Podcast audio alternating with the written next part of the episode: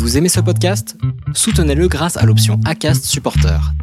C'est vous qui choisissez combien vous donnez et à quelle fréquence. Cliquez simplement sur le lien dans la description du podcast pour le soutenir dès à présent.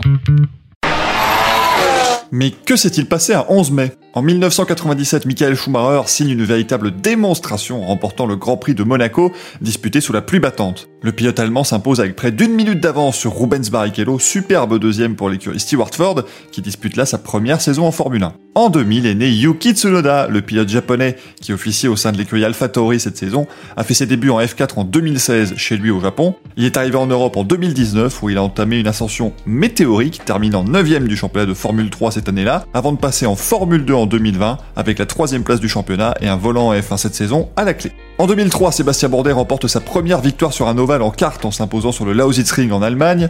Le Manceau empochait là sa deuxième victoire consécutive lors d'un week-end marqué par les quelques tours bouclés par Alex Zanardi. L'Italien a perdu ses deux jambes deux ans plus tôt sur le même circuit dans un terrible accident et il a terminé en 2003 les 13 tours qui lui manquaient pour peut-être s'imposer lors de cette terrible course. Voilà c'est tout pour aujourd'hui, on se retrouve demain